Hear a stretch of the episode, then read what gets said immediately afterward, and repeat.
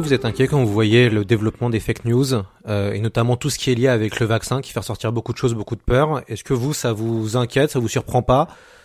Euh, bah, en fait, je pense que qu'on doit tous et toutes être inquiets de ça euh, et qu'on doit tous et toutes être concernés par le fait qu'on est entré dans ce qu'on appelle, ce qui a été théorisé comme l'ère de la post-vérité.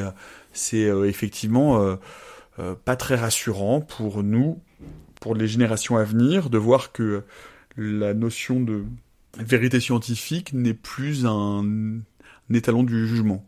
De se dire euh, les gens ne cherchent plus à savoir si c'est vrai ou faux du fait de la structure des réseaux sociaux je vais pas rentrer dans tout ça etc mais enfin je veux dire euh, si si quelque chose vient conforter leur positionnement leur opinion euh, on, ne cherche plus à savoir s'il s'agit d'un fait mais euh, juste du renforcement d'une croyance et et ça ce, cette cette distorsion là de du rapport au réel je pense qu'effectivement elle est extrêmement préoccupante et je pense qu'elle n'est pas complètement